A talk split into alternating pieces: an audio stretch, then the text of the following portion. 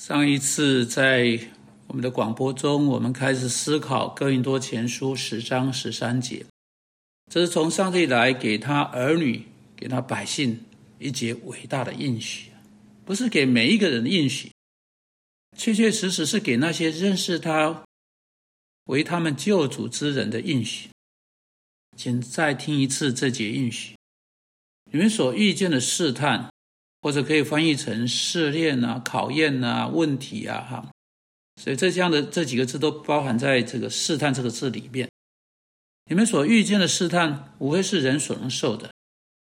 神是信使的，必不叫你们受试探过于所能受的。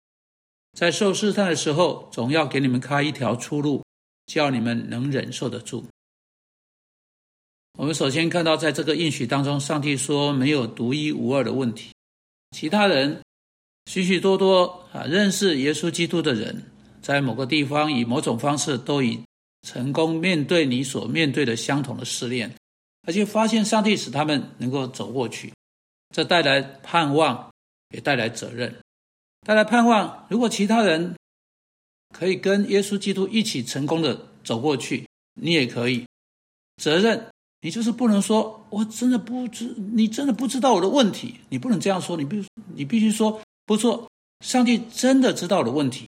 因此，如果他告诉我，我可以成功的面对面对他，像其他一样，他要我负起这么做的责任。没有什么是独一无二的问题，你可以用来作为借口，是你逃避你在上帝面前要来面对那个问题的责任。现在我们来看这一节经文的第二部分。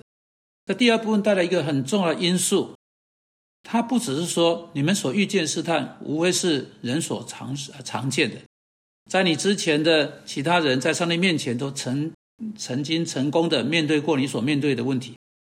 请注意听这个不得了的应许：神是信实的，必不叫你们受试探过于所能受的。你听到了吗？你不相信这个吗？你们许多在那里听我广播的人不相信这个了。你说我没办法处理这个问题，我们不要面对它，不是我力量所能及的，已经超过我力量来处理的。哦，你你在那边抱怨，你在那边哦哭啊，你在边，你在这边，你你听上帝怎么说吗？亲爱的上帝的孩子们，他是怎样告诉你的？我们知道神是信实的，必不叫你们受试探过于所能受的。他保证你，对不对？你说我没有力量，非我力量所及，你不能找这样的借口，是不是？你不能说我没有力量。他说必不叫你们受试探过于所能受的。上帝说，虽然没有独一无二的问题，不过他单独个别的知道你，独一无二的知道你，你在哪里啊？你是怎样的人？你有怎样的力量？你有怎样的能力？虽然没有问题是独一无二的，但每个问题在时间上、在环境上、在强度上、在种种情况上，在它来到发生的方式上面，独特的且适合的临到每一个信徒。虽然没有独一无二的问题，但你有的问题却是被上帝亲自为你量身定做的。所以他说他必不叫哈，必不允许啊，你受试探过于所能受的。所以你不能说你你你你没办法忍受啊。你不可不能说我我没有力量，我没有能力去处理这个问题，这不是我力量所及的问题。你不能以这样方式说话了，你不能有这样方式说。我要告诉你啊，你必须怎么说？如果没有把它处理好，这是我的缺失，不是上帝的缺失。你要知道哈，当然他没有允许你能够以你自己的方式来处理好那个问题。也许你是用自己的方法去处理这个问题，也许是采用某个未信者对这个问题的建议，也许你是采用某个基督徒他给你一些错误的建议去处理这个问题，你有可能不能把这个问题处理好。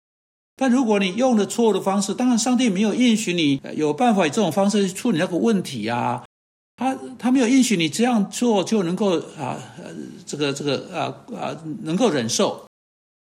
但是，如果你他的方式来处理这个问题，他允许说他必不叫你受试探过于所能受的。所以你要知道，如果你用上帝的方法来处理的话，上帝绝不会让超过你所能承受的任何事情、任何问题进到你的生命当中。这是一个难以置信的应许，这是一个无比的保证啊！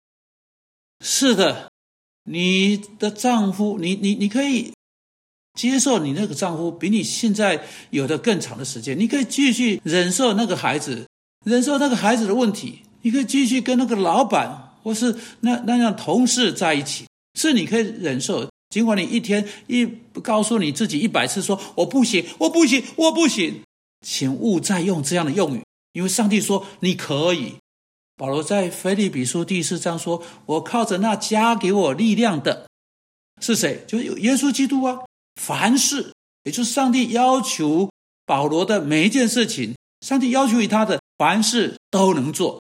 保罗说：‘I can，我能，不是不行呢。’这是上帝给保罗的应许。你说我我我我我我不觉得我有力量，我不觉得我够强壮。好，那那我们来看这一些，来来看一下。”你很可能没有去做上帝告诉你要做的啊，所以你应该首先在上帝话语中寻求问题的答案，在发现答案之后，然后借着祷告的心，采取顺服的行动去做上帝告诉你去做的事情。不管你觉得有力量或没有力量，你要知道，力量时常是在做的时候才来到的。上帝并没有应许在你需要之前给你力量。在你实际进入解决问题的当之前啊，或者进入坑中抓住事实之前呢，给你力量。例如呢，这个平时之际的力量是在人平时的时平时之际才临到的，不是临到那些还活着的人。我们不能在我们愿意踏出去，把我们自己放进呃那个处理问题的情况之前呢，期待上帝所应许的。你所需要的，你说我不太确定呢，在我听起来，你所做出的应许可能太过绝对了，太过确定了，太过有把握啊！哎，所有这一切不是我说的，是这一节经文在说的。神是信实的，必不叫你们受试探过于所能受的。你只要好好去听这句话，去读这句话，去学这句话就可以了。呃，一定有一大堆像你这样的人有这样的想法。我想，在那些在车上的听的人，也可能怀疑，这会是真的吗？我告诉你，这就是为什么保罗在开始的时候必须加这五个字的原因：神是信实的。如果接受这个应许是容易的话，他就没有必要加上这几个字。上帝当然知道你的想法不一样，因此他希望你真的得到这节经文的精髓。他要你知道，他把他自己的信实压在他的话语上面。如果你真的是上帝的儿女，如果你在你的生命中所说到的是超过你所处能够处理的，那么上帝的信实的本身就受到质疑的。你要知道，上帝信实是不能被质疑的，因为上帝是信实的。当他告诉你一件事，他就会对你保持忠诚。你可以相信他的话，因为他的话从未失败。他试下他的话，而且他守住他的话。